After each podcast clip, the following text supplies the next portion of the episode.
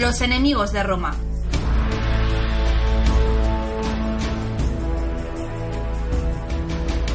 Avanza el programa y llega el momento anunciado de continuar los enemigos de Roma por entregas que le estamos dedicando al enemigo por antonomasia de la por aquella entonces República Romana.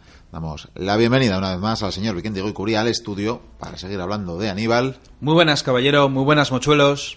Y además hablar después de la madre de todas las batallas, eh, no sé si la madre de todas las batallas, pero desde luego una de las madres de, de aquella antigüedad, de Canás. De Canás. Hablamos de ella y nos quedamos ahí, con la gran derrota de los ejércitos romanos, ocho legiones que fueron a la batalla, ya no recuerdo cuántas bajas dijimos, pero bueno, una auténtica barbaridad. Descubrimos a un barrón que regresó al Senado de Roma a dar explicaciones. Debía tener alguna reprimenda, pero en general dijeron, bueno, has ido a combatir, has perdido, bueno, no pasa nada, no pasa nada, eso habrá que hablarlo. Lo que sí me imagino es que a partir de entonces me imagino que Barrón en el Senado no alzaría mucho la voz. Eso te lo puedo asegurar. Para mí que estaría ya calladito y con la boquita bien cerrada.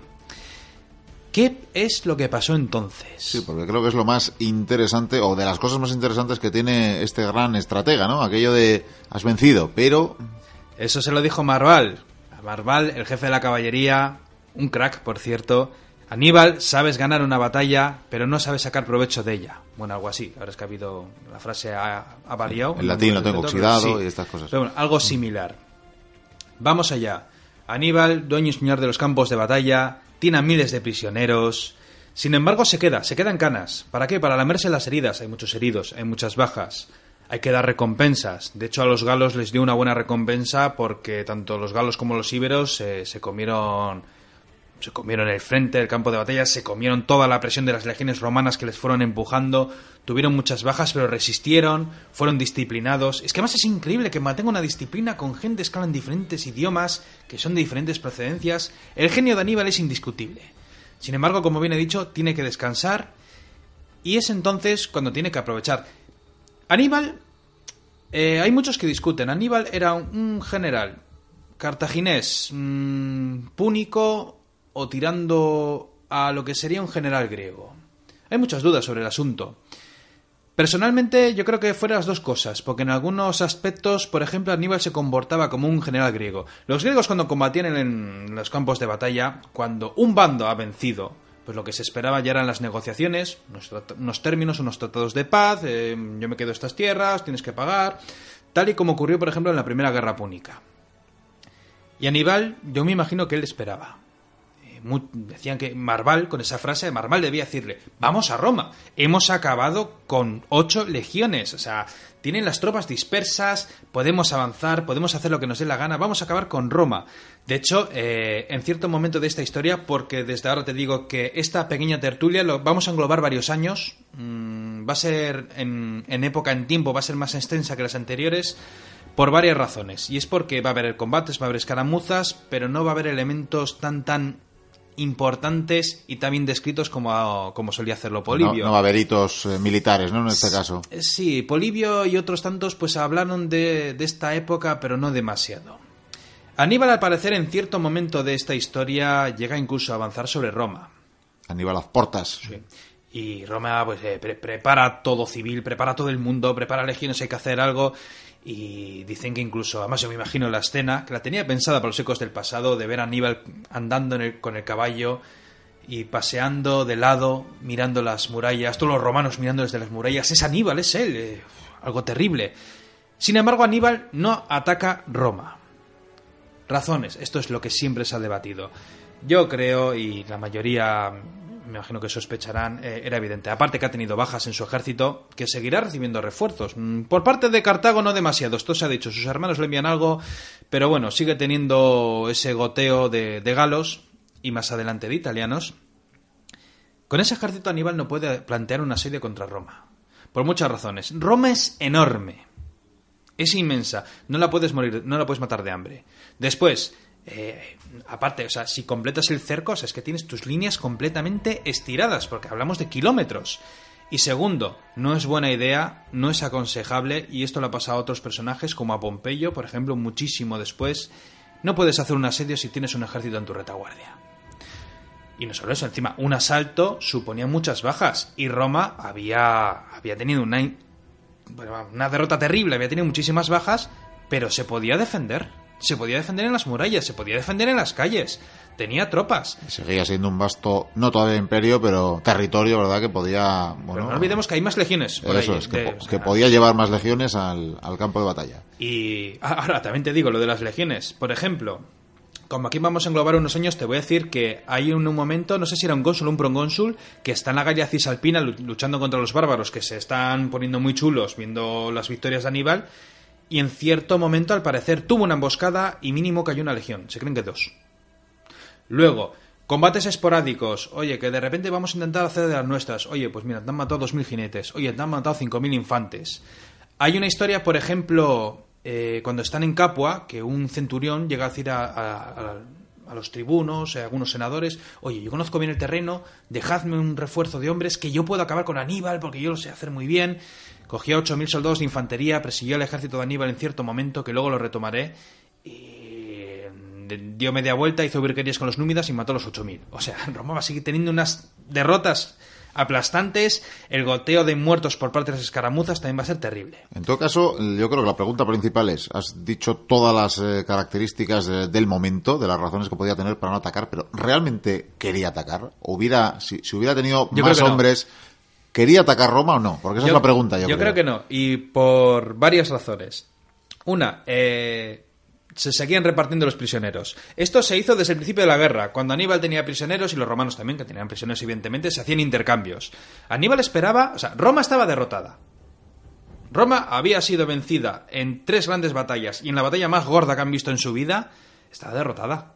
Eh, y eso que tenía legiones por ahí desperdigadas, como en España. No podía hacer nada más. Y Aníbal esperaba, bueno, estos romanos, ¿por qué no negocian la paz, como ocurrió en la Primera Guerra Púnica? Por una razón, porque no les da la gana. No les da la gana. Roma puede perder mil batallas, pero nunca pierde una guerra. Y vamos al Senado, Miquel. Porque en el Senado están hablando los senadores, gritos, bueno, la- el Senado, lo que queda del Senado. Porque de 300 senadores, no sé si quedan 150. El resto, pies en polvorosa, ¿no? Eh, Vamos, o sea, en este periodo, en estos años de los que voy a hablar, o sea, eh, caen cónsules. O sea, pero es que este año han salido dos cónsules. Pues o, o se te mueren los dos o se te muere uno. O, oh, milagro, se han salvado este año los dos. De hecho, tienen que utilizar procónsules, tienen que nombrar a otro. Fabio Máximo le vuelven a nombrar cónsul. Muchos cónsules, de hecho, son veteranos de la Primera Guerra Púnica. ¿Qué es lo que hacen en Roma? No nos rendimos, no nos da la gana. Hemos combatido, hemos perdido, sí. Pues vamos a reclutar legiones. Joder, reclutar legiones. Vamos a ver. eh, al parecer debieron de poner el alistamiento entre los 17 años a los 60 y algo. O sea, todo el mundo. Que no creo que llegaran muchos, así que todo el mundo. Dicen que incluso más jóvenes de los 17. En muchos casos. Después, evidentemente, los que formaban la legión eran aquellos propietarios de tierras, como he dicho muchas veces, que tienen que servir a la patria. Pero claro, para ir a la guerra tenías que tener un número de tierras, un espacio. Entonces lo que hicieron fue reducir esos espacios para que hubiera más hombres que fueran a la guerra. Eh, hablaron también de los esclavos. Aquellos esclavos que participen en las campañas serán liberados, serán libertos. Libertos también fueron, reclutaron a todo el mundo. De hecho, hubo un- una legión de, de esclavos o de, o de libertos que combatió bajo el mando del Graco y cuando él murió se dispersó, luego se volvió a reclutar. Para sorpresa de todos, no sé muy bien los años, no me acuerdo bien, pero en cierto momento de la historia, Roma prepara 12 legiones. Al año siguiente fueron 14. Tres años después o cuatro años después ya eran 25 legiones. Ahí vemos que herida sí, pero hundida desde luego no estaba. De todas maneras, 25, legi- eh, 25 legiones que según no estarían completas, serían bisoñas, pero bueno, se creen que rondaban entre unos 100.000 soldados de infantería y 7.000 de caballería. ¿Qué quieres que te diga? Pero si, si se juntan y van a luchar contra Aníbal, lo mismo vuelven a perder. Probablemente. Y esa es la cuestión.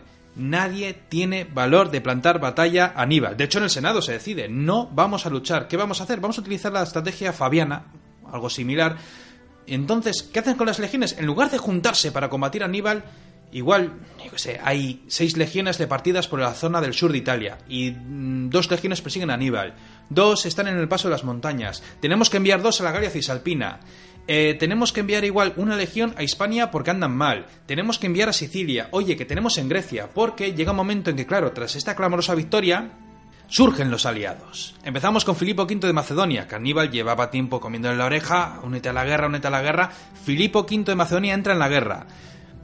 No va a ser una ayuda muy estimable. ¿Por qué? Pues porque cuando entra en guerra, eh, para resumirlo un poco, podemos decir que lo que es la antigua Grecia está dividida en el norte y en el sur, y entran en guerra.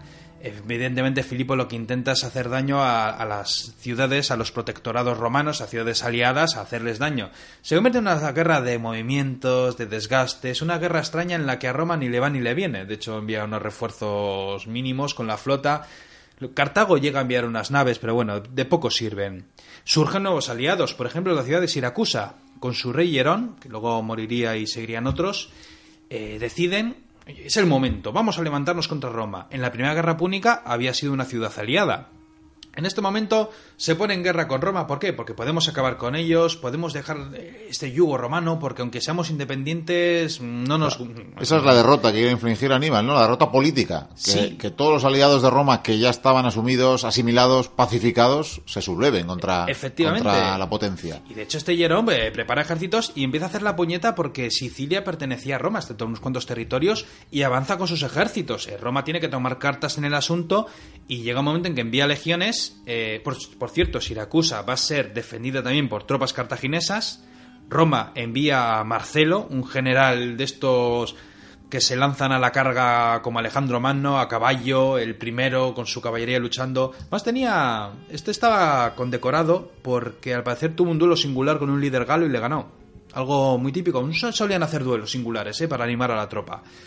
Este tipo, eh, ah, vamos a ver, eh, esto que estoy contando evidentemente es salto para adelante y para atrás en el tiempo, ¿vale? Pero bueno, es para explicar estas, estas pequeñas historias. Cuando Roma va, hacia Siracusa, tiene algunos combates contra los cartagineses y tal, pero bueno, el caso es eh, ponerle sitio a la ciudad porque no hay manera de tomarla al asalto. Esto es un gran problema. Las ciudades era muy difícil tomarlas al asalto, podías tener muchas bajas. Generalmente o las rendías de hambre o había un traidor. Había, pero muchísimos traidores, te lo puedo asegurar.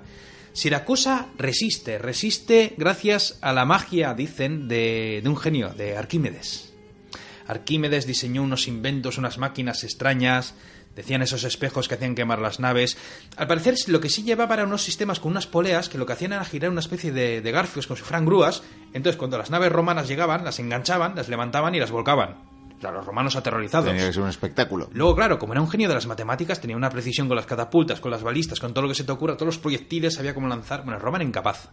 Y de hecho, Marcelo dijo: si un día tomamos esta ciudad, tenemos que conseguir que Arquímedes no muera. ¿Por qué? Porque es un aliado terrible. O sea, imagínate tú utilizar la magia de Arquímedes contra Aníbal. Hubo un traidor en esa ciudad. Roma entró, mató a una gran población. Eh, Arquímedes murió, triste historia y al final bueno, esa ciudad pues bueno fue, fue tomada por, los romanos. Por cierto, Marcelo después moriría tras una emboscada, si no me equivoco, de los númidas. De hecho, eh, Aníbal llegó a enviar a, a Cartago un saco lleno de anillos de tribunos, de cónsules, pero un saco lleno, o sea, una cosa vamos, todo un tributo. vamos, imagínate, tenía una, una colección de, de, anillos de cónsules, ni sé cuántas tenía ya. Pero vamos allá. Nos quedaría España, pero antes de España vamos a seguir hablando ahora de Italia, porque hemos hablado de Grecia. No es una guerra de, barcos, porque Roma controla el Mediterráneo. Sin embargo, en Italia, como bien hemos dicho, Aníbal decide no atacar Roma. Y bueno, eh, se cambian algunos prisioneros, sin embargo, Aníbal tiene muchos más. Como ve que no puede seguir intercambiando prisioneros, lo que hace es matar 8.000, me parece. Los degüella directamente porque... Me imagino por lo práctico de no alimentarlos. 8.000 bocas. Es demasiado. Y no le sirve para nada. Llega un momento en que incluso a, un líder romano, no me acuerdo qué cargo tenía, le llegó a enviar a Roma para negociar la paz. Y el romano juró que volvería, y de hecho regresó. Después hubo otras negociaciones en las que envió varios romanos, eh, varios oficiales, y claro, el Senado dijo, no, no queremos la paz, que vuelvan. Y yo estoy diciendo, no, no, no, no, no por favor. Y volvieron, volvieron, a palos les llevaron y, y efectivamente volvieron. ¿Qué es lo que hace Aníbal? Pues está en un problema ha conseguido una gran victoria, pero tiene un problema. ¿Qué problema? Pues que nadie le hace frente. Nadie quiere combatir contra él y él puede campar a sus anchas, puede hacer lo que le dé la gana. Sí, pero es que no puedes ganar esta guerra si no luchas. Y él dice, pues ¿qué podemos hacer? Pues vamos a hacer una cosa, el enemigo de mi enemigo es mi amigo. Vamos a intentar conseguir que algunas ciudades se pasen a nuestro lado, se pasen a luchar contra Roma. Y empiezan a tantear muchas ciudades. A ver, también te digo, mm, si Aníbal está a 200 kilómetros de una ciudad, evidentemente la ciudad no está con los brazos abiertos y salen varios emisarios para decir, oye, eh, nos pasamos a tu bando. No. Generalmente lo que hacía era, él llegaba, se plantaba con su ejército y la ciudad pues ya se rendía. Ya, ves a Aníbal ahí con Lo- su ojo sano. claro, vaya. Sí. Muchas se llegaron a liar con los cartagineses. Algunas simplemente se rindieron. Eh, uno de los casos más clamorosos fue el de la ciudad de Capua. Capua se pasó directamente al bando cartaginés. Al parecer, la aristocracia de Capua eh, era recelosa de Roma. ¿Por qué? Porque podían ser ciudadanos romanos, sin embargo, algunos derechos no los tenían. Y de hecho, había algunos prorromanos. Y lo que hicieron fue, eh, algunos prorromanos huyeron de la ciudad, otros fueron asesinados y la guarnición romana que había en Capua les metieron, no sé si fue en las termas, y se murieron asfixiados del calor. Y la ciudad, eh, al igual que otras tantas, se comprometió a combatir junto a Aníbal. Ahora, comprometerse, por si acaso, daban pocas tropas. Claro. No vaya a ser. Había Ot- que asegurarse, ¿verdad? Sí, otro caso, por ejemplo, fue cuando bajó la Magna Grecia, porque es allí donde combatió Pirro, y él recordaba y dijo, estos eh, pues, tienen sangre griega, tal, y no están muy de acuerdo con Roma del todo, voy a ver. Algunas se pasan, en el Samnio también, la zona de- del sur de Italia, se- muchas ciudades se pasan a, a su lado, otras no, y en esa costa, pues bueno, eh, parece ser que algunas ciudades sí se animan, y hay una de ellas, por ejemplo, la más importante, Tarento, Tarentum, que, que llegó a pasarse al bando de Aníbal, claro, porque salió un traidor que abrió las puertas y entraron y dijeron, bueno, vea, vale, venga. Nos que por cierto, se- esto luego pasaría cuando Roma va a asediar Tarento, es un es otro sinvergüenza el que abre las puertas entre los romanos, que lo mismo era el mismo. De todos modos, es interesante el, el poder ver cómo la idea de Roma no era algo tan consolidado. O sea, al final nos encontramos con una estructura similar a la, que, a la que podía tener la antigua Grecia, que al final eran ciudades que no eran Estado en sí, pero eran ciudades que tenían su aristocracia, que tenían sus propias decisiones, que tenían sus recelos hacia Roma y que en este momento Aníbal está intentando desmembrar lo que se ha construido hasta ahora de República. Efectivamente, pero es que los problemas no acaban ahí. Porque, por ejemplo, Roma tiene sus legiones con sus alas. ¿Nos podemos fiar de esas alas? Claro, porque de repente tienes un ala del ejército y la mitad de ellos son de Tarento y la otra mitad de Capua. Ya, ya agarra, agarra de los machos. Y de hecho, cuando Fabio Máximo fue cónsul, sabía de ese peligro. Y lo que hizo fue, eh, dicen, esto no sé si será cierto, las crónicas antiguas, pero por ejemplo, eh, sabía de un soldado, un aliado, pues eso, que, que quería desertar. Y lo que hizo de la tropa lo elogió. ¿cómo se nos ha podido pasar por la cabeza que este hombre, que ha sido un bravo, que fue el primero en saltar el muro, tal, no sé qué? Claro, el tío se crece, la compañía se crece, y así por lo menos fue consiguiendo cohesión. Porque ya te digo, se van sucediendo los cónsules, algunos son recelosos, hay historias entre ellos, yo hay cosas que no comprendo. Como por ejemplo cuando van a asediar Capua, porque lo de Capua fue un insulto para Roma en toda regla, y querían acabar con ella. De hecho, le plantaron asedio y fueron a matarla de hambre. Eh, Aníbal tuvo que regresar con su ejército eh, y, claro, pues eh, intentar luchar con los romanos. Podía ganarles, de hecho, tu- tuvieron. Iba a decir escaramuzas, es que mm, yo mm, decir 5.000 muertos no lo llamo escaramuza, pero bueno, para ellos sí, tenían esos pequeños combates en Después los de que. Canal, ¿verdad? Aníbal, con esa infantería, que por cierto, la infantería de Aníbal, o sea, ya se parecía a una legión romana, porque el equipamiento ya era idéntico prácticamente, quitando los libios y así, los galos y los hispanos iban vestidos a la usanza de las legiones de la época. Los númidas seguían haciendo virguerías. Y, por ejemplo, Aníbal eh, llegó a salvar Capua. Más adelante, Capua le volvió a pedir ayuda. Llegó un momento en que Aníbal ya no sabía ni qué hacer. ¿Por qué? Pues porque Roma tiene tantas legiones en el mapa que Aníbal tiene varias ciudades aliadas. Entonces, claro, lo que hacen es intentar quitársela. Claro. Como un juego de ajedrez. Entonces, Aníbal no puede estar en todos los sitios. Era una partida de Risk, ya en estos momentos. Sí, y llega un momento en que incluso tiene que dividir tropas, tiene que dejar guarniciones, y menos mal que tiene ese goteo de los galos. Y Aníbal, yo creo que está deseando que llegue su hermano, su hermano Asdrúbal, uno de sus hermanos, vamos. Y eso nos va a hacer movernos ya el mapa hacia Hispania, ¿no? Sí, bueno, iba a terminar con lo de Capua. Los romanos fueron muy listos aquí.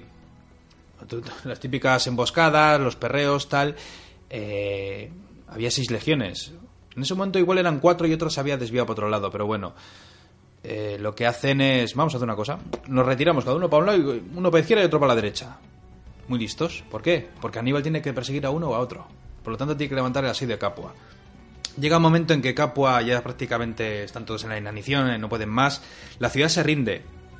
Y aquí cambia la historia, la que tú has dicho antes de esa independencia que tienen las ciudades. A partir de entonces, Roma ya no la considera una ciudad aliada, amiga, todo este rollo que se soltaban. Era una ciudad ya gobernada directamente por dignatarios de Roma. Eso es. Aquí ya cambian estas cosas, ¿verdad? Lo que era la Liga Itálica ya empieza a ser una cosa ya con centralizada. Además, yo me imagino Aníbal, es que claro, o sea, tiene que estar en todos los sitios, eh, pero aún así se tiene que sentir fuerte. No hay valor, no hay valor para plantarle cara en el campo de batalla y entonces están en una especie de, de movimientos extraños en los que se van a tirar varios años. Y es por ello que, como bien has dicho, ahora la historia va a cambiar de panorama, de, campo de batalla, porque tendríamos que viajar a Hispania. ¿Te acuerdas que en ciertas batallas nos encontramos con, eh, con Escipión, Publio Cornelio Escipión? Es joven y tal. Eh, dicen que llegó a salvar a, mucho, muchas, muchos manípulos de la batalla de, de Canas. Bueno, Escipión tuvo un serio problema. Y es que años atrás, su padre y su tío, eh, si recuerdas, el padre y el tío estaban emperrados en que la guerra había que hacerla en Hispania. Había que cortar el suministro de Aníbal, había que frenarle a cualquier precio. De raíz, vaya. Sí, y de hecho el padre y el tío estuvieron allí combatiendo, les daban, pedían tropas, pedían legiones, no les daban casi nada, tuvieron que coger eh, tribus aliadas íberas que, que, bueno, que por suerte las tenían bajo su mando, que también fíjate de ellas, la verdad es que algunas eran bastante traicioneras, tenían las legiones allá contonadas, algo que se traían, eh, vamos, la verdad es que la cosa estaba mal. Hubo ciertas batallas con los cartagineses contra Asdrúbal, lo que pasa es que Cartago en Hispania tenía tres ejércitos, y llegado el día, eh, tras sendas batallas, los dos hermanos, es decir, el padre y el tío de Publio Cornelio Escipión, murieron en combate. De hecho, el, padre creo que murió en, en, una batalla en concreto con sus hombres y no sé si fue su tío, bueno, o sea, les perseguían, creo que eran los númidas que había allí, que estaba el príncipe Masinisa, un personaje muy importante en esta historia, por cierto, y llegó un momento que los romanos estaban cansados de las marchas, debían de subirse una especie de montículo, formaron los escudos con las armas preparadas, los númidas rodearon, no tenían escapatoria, los mataron a todos. Sea, no quedaba casi presencia romana, tenían allí algo, algo de tropas, porque ni juntas formaban legiones casi. Resulta que en el Senado... Eh, en un principio, un cónsul era elegido una o dos veces. Debido a este momento de crisis, aparte de, haber tenido un dictador, hablamos de Fabio Máximo, algunos llegaron a ser cónsul tres veces, o, dos veces y media, porque como morían en el proceso la mayoría. Esto es, un caso extraño, pero se eligió como cónsul a Publio Cornelio Escipión, al crío. Por esta época no sé si rondaba los 24 o 25 años. Hombre, era un hombre para Roma, pero generalmente los cónsules solían rondar cierta edad. O sea, de hecho, el Senado, eh, la palabra Senado viene de los seniles, de, de, los que son ya mayores. Pero bueno, me imagino que hicieron la vista gorda como lo hacían tantas veces. Y claro, además los romanos tenían una mentalidad. Tu padre y tu tío fueron escipiones. Si fueron buenos generales, tú también lo serás. E esa era la mentalidad. O, Tú Era de... genético, vaya, sí. se llevaba el linaje en la sangre casi sí, casi. ¿Tú ¿no? de qué familia eres? De los Graco. Joder, pues tú tuviste un tatarabuelo que fue un general de la hostia, seguro que lo tienes. Ellos tenían esa mentalidad de la sangre, de los genes. Bueno, y se preparaban en consecuencia. Sí, cada familia tenía su propio adiestramiento, claro. De hecho, eh, luego fueron muy criticados en este caso los escipiones por ser muy helenos, muy griegos. Escipión habla en el Senado eh, y él decide que lo que hay que hacer es seguir con los planes de su padre y su tío, que han fallado pero que se puede conseguir, que hay que, cortarle a Aníbal ese suministro, hay que hacerle daño. Vamos a quitarle primero sus bases, vamos a quitar la zona donde se puede sacar los refuerzos, vamos a por Hispania. El otro cónsul se queda en, en Italia con el problema de Aníbal, evidentemente, que me imagino que pasaría sin pena ni gloria. Escipión parte, por cierto, está tela, porque Escipión tiene muchos planes, pero el bando conservador del Senado le pone trabas.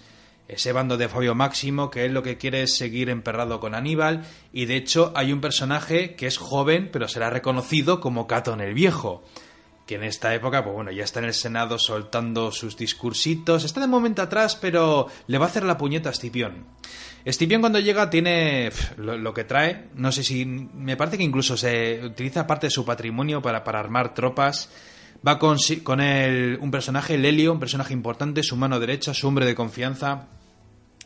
Y cuando llega a, la zona de Tarraco, de conocida Tarragona, vamos, eh, prepara el ejército. Claro, si hubiera estado Sagunto, habría sido otra cosa. Prepara el ejército y lo que hace es una blitzkrieg, una guerra relámpago. en Hispania hay tres ejércitos. Está el de Magón, está el de Asdrúbal y está el de Gisco o Giscón. Y lo que hace es, vamos hacerles la puñeta. ¿Cómo? Vamos a por Cartago Nova. Al campamento Vamos base. a bajar, exactamente, como una flecha, como en aquella tertulia que hablamos, Que- y entre- esa vía Scipionis. Eso es, hablamos, entrevistamos en su día a los responsables de la vía Stipionis, que creo que finalmente se hará, así que ya tendremos ocasión de recuperarla. Por cierto, esa marcha, no sé cuántos días fueron, no sé si 12 o 14 dijeron, se creen que debió de ser algo más, o que salió antes, o hay algo porque... Mucha velocidad, ¿verdad? Demasiada, demasiada para ser legiones, sobre todo en esta época, porque las legiones se convirtieron en un ejército veloz realmente con la reforma de Mario. En esta época son rápidas, pero no tanto. Bajan bordeando la costa de Levante. Claro, los ejércitos, pues hasta que se enteran, porque en aquella época costaba enterarse de las cosas y se plantan delante de las murallas de Cartagonova, la segunda capital de Cartago, la capital de la península ibérica, la sede, vamos, es el Pentágono, para que lo entiendas.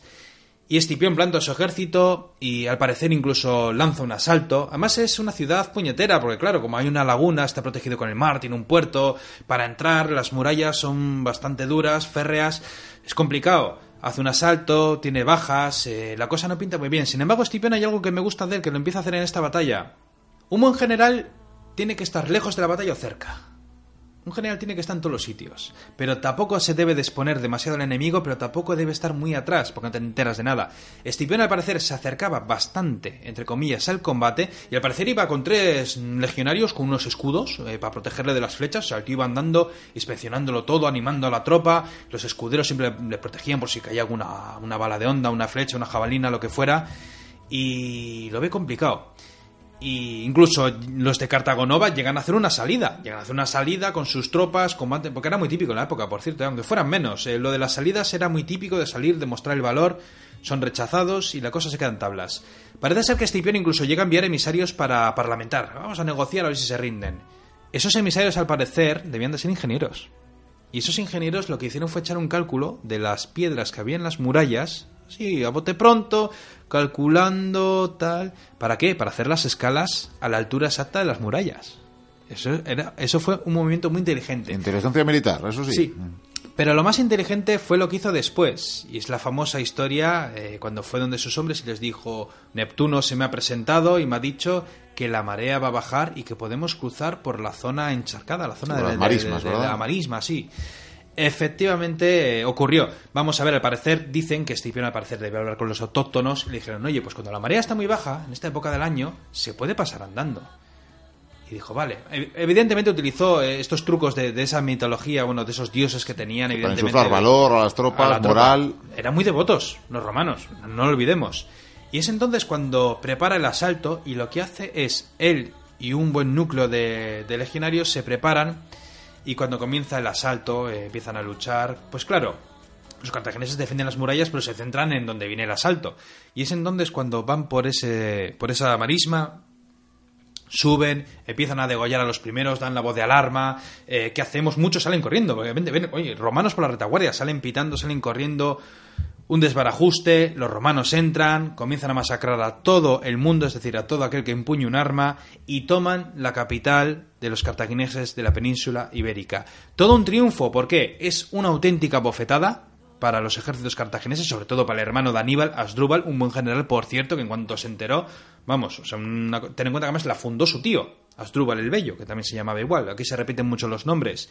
Pero es más, esto no solamente fue una clamorosa victoria, se convirtió en un centro de operaciones para Escipión y para sus tropas, no solo eso, es que los cartagineses tenían allí a muchos rehenes amistosos esos príncipes, herederos, princesas de esas tribus íberas que bueno, hacemos pactos, alianzas, pactos, amigos, bien, tal, pero por si acaso me gustaría que tu heredero, tu hermano pequeño... Se- eh, se eduque tú- conmigo aquí, ¿verdad? Que venga Cartagonova, que, que lo vamos a tratar muy bien, efectivamente, eran rehenes, y Escipión lo que hizo, podía haberlos utilizado como rehenes, pero lo que hizo fue liberarles.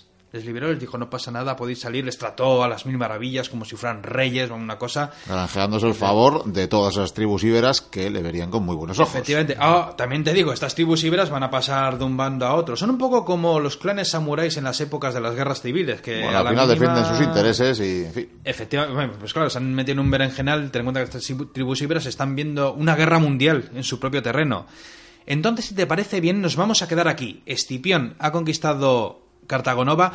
Seguiremos hablando de Escipión, pero no vamos a profundizar en este personaje porque yo creo que habría que hacer una saga de generales romanos. Para mismo estamos con Aníbal. Sin embargo, en el siguiente episodio mm, dejaremos a Aníbal a un lado para hablar de las campañas que hay en, en la península ibérica y entender cómo va a cambiar por completo el curso de la guerra. Pues muy bien, lo dejaremos aquí. Hemos podido hablar largo y tendido de estos cuatro, cinco, seis años que, que se suceden a la batalla de Canás. Seis, ocho más bien, sí. Seis, ocho. Pues retomaremos, por supuesto, la historia de Aníbal en esta sección, en los enemigos de Roma.